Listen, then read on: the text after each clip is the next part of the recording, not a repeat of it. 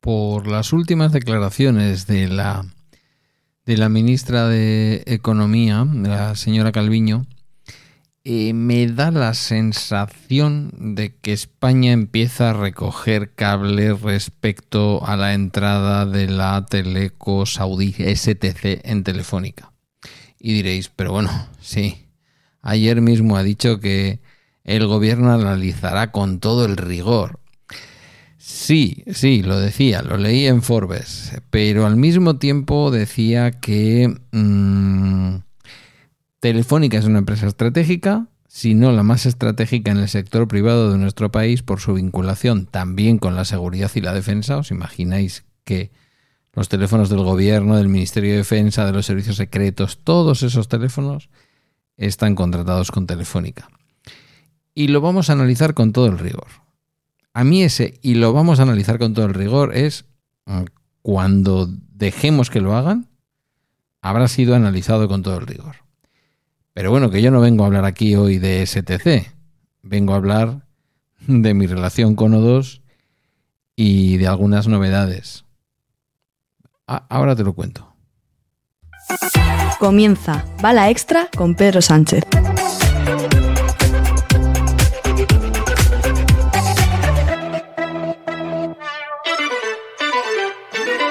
Martes 19 de septiembre de 2023, capítulo 1047 de este podcast sobre mis cosas que en el fondo son las tuyas. Buenos días. Hoy vamos con O2.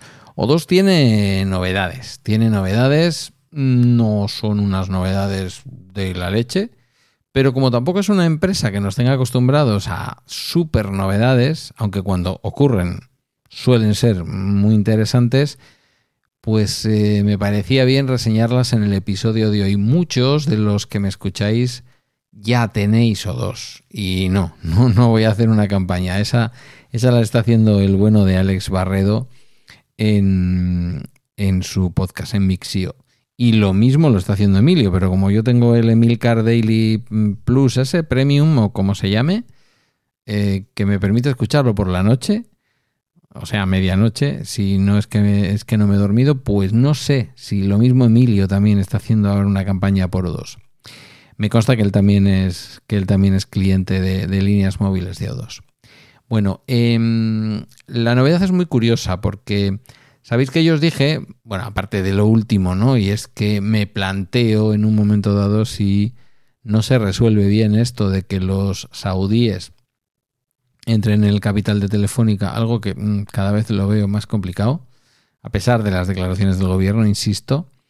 Em, bueno, ya veremos qué pasa con eso, ¿no? Pero mientras que eso no ocurra, eh, hay una serie de servicios que me presta o dos que para mí son bastante difíciles de sustituir y que a pesar de algunos consejos que me disteis y de algunas llamadas de atención respecto a operadoras que están muy bien, que están en este momento muy bien, pues por un motivo o por otro no le veo ahora mismo alternativa a O2.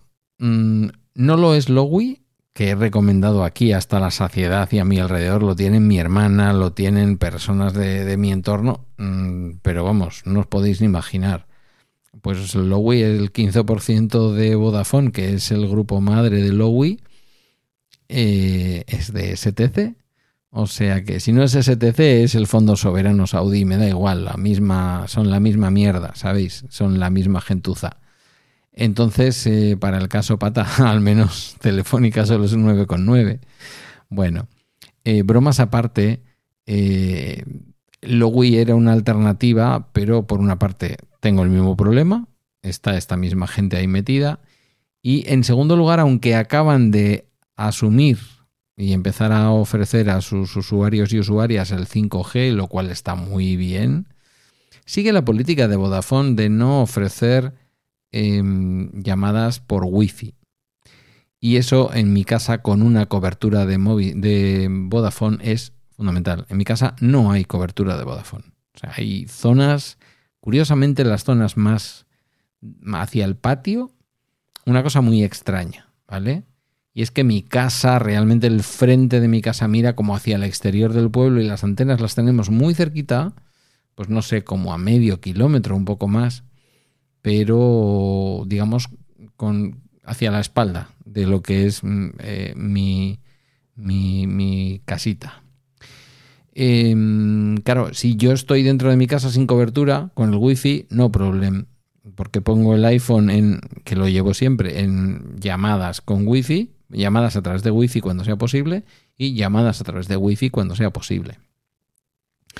Eh, la otra alternativa, la alternativa de Simio, pues eh, no me convenció por algo parecido. No me preocupa tanto el 5G, sí que me hablaron de que podía aceptar llamadas por Wi-Fi. Mm, sacadme del error, pero no termino de verlo. No termino de verlo. Lo he preguntado y no lo termino de ver. Igual estoy yo equivocado, ¿vale? Eh, a la persona que me lo recomendó, pues si encuentras el enlace donde se explica que Simio tiene realmente llamadas por Wi-Fi, te lo agradecería mucho. Porque tampoco Orange es que tenga una cobertura espectacular en casa. Quien mejor cobertura me da en casa es eh, Movistar, es decir, o, Movistar directamente, o O2, que es en realidad no es ni una marca. Ellos dicen que son una marca de Movistar, son una tarifa de Movistar, no son otra cosa. No nos engañemos, no son realmente una OMV, porque lo, que me están ofreciendo es Movistar puro y duro, puro y duro. El mismo router, la misma fibra, la misma APN para el móvil, es decir, no utiliza ningún tipo de segundas coberturas de Movistar, ni restos de coberturas de Movistar, este tipo de cosas que se suelen decir. Entonces, nada, es una manera de Movistar de no perder clientes por lo exagerados que son sus precios en la eh, compañía principal. Bueno, pues ese O2 en el que de momento sigo y creo que voy a seguir, mm, me había llevado a pasar de mi tarifa de 38 euros que implicaba, eh, creo recordar que eran, pueden ser 50, sí, eran seguro, 50 gigas en mi teléfono para datos móviles 500 eh, de velocidad, que en realidad son unos 625, 650 de subida y de bajada. Ya sabéis esto de O2, de eh, prometer menos de lo que realmente luego da. Y eh, a Guillermo lo tenía con una tarifa muy baratita de 5 euros, que le daba 10 gigas, que como tenemos la posibilidad de compartir los gigas, pues se convertían en 60, que más o menos nos íbamos arreglando. Cuando ha empezado a acompañar al Santuchu Mayor y a hacer todas esas grabaciones en las que necesitaba datos, yo lo que hice fue subirle a Guillermo de 5 a 10 euros su tarifa para pasar de 10 gigas a... Uh, ¿Cuánto eran? ¿Cuánto eran? ¿Cuánto eran? 40 gigas. Entonces, mis 50 más sus 40 salían 90 gigas y eso terminaba colocándonos la cuenta de 38 el fijo, la fibra y el móvil, los 5 euros de Guillermo 43, los 5 añadiéndole más tarifa a Guillermo 48 euros y de pronto un día entro, porque esto es una cosa que si eres cliente de O2 tienes que hacer con una cierta asiduidad, porque como no te aplican política de protección de datos porque no se dirigen a ti para nada, eh, pues lo que hacen es que modifican las tarifas y no te avisan, ¿vale? Cierto que si hay una tarifa mejor te la aplican, pero a veces, como vais a ver, mm, esto es mm, dudoso. Cuando he ido a ver la tarifa, las tarifas que ofrece ahora, pues aparte de encontrarme que hay una tarifa de 300, que esto ya lo sabía, que yo de momento me voy a quedar en los 500, eh, lo que me ha ocurrido es que me he dado cuenta que estaba pagando de 38 más 10, 48. Yo estaba pagando 48 y teníamos 90 gigas entre los dos teléfonos y han sacado una tarifa por la cual yo puedo tener 100 gigas en mi móvil, 100, que no es poco, eh, con, con los 500 y las llamadas a fijo, todo eso por 42 euros, no por 38, que son los 50 gigas en el móvil de la línea principal, sino 42 con 100 gigas en la línea principal. Eso me ha permitido bajarle a Guillermo nuevamente de los 10 euros a los 5 euros. A él le dan nuevamente baja de 40 a 10, Pero claro, como yo he subido de 50 a 100, pasamos de 90 a 110 y en lugar de pagar 48 pagamos 47. Y diréis, vaya lío por un euro, si no es el euro, si es que pasamos de 90 a 110. 20 gigas más y pagamos un pavo menos. Más novedades. Bueno, pues más novedades aparte de esta nueva cosa de que puedes ponerle a la línea principal ya 100 gigas, que esto yo no lo había visto y puede que ya estuviera hace tiempo, pero yo no lo había visto. Em, lo que han hecho es crear un O2 Cloud. Un O2 Cloud que está muy muy enfocado al tema vídeo y al tema fotos, porque lo primero que te pide sí o sí, vamos, si es que si no no lo puedes instalar, es que le des permisos para, permiso para acceder a tus fotos. Podía haberle dado permiso para acceder a una única foto, que esto es una cosa que el iPhone permite, pero no sé, igual no se me hubiera instalado. Vale, se ha instalado, ha hecho una copia de todo mi. de todo mi. mi galería, de toda mi galería de fotos, aunque yo en principio no la voy a sacar de iCloud, porque ahí es donde está cómoda y donde la veo en todos los dispositivos. Ha generado una aplicación para el iPhone y una aplicación para Android y una aplicación para eh, escritorio, tanto Windows como Mac por lo menos esas seguro, no sé si también para Linux, lo desconozco, porque le llaman simplemente aplicación de escritorio y cuando ya clicas detecta que estás en un Mac y me ofreció descargarse en Mac. Bueno, la he tenido que terminar eh, desinstalando, ¿vale? Primero porque es un peñazo tiende a abrirse con el inicio, es de esas aplicaciones que viene por defecto porque se va a iniciar cada vez que se va a abrir cada vez que inicies el Mac.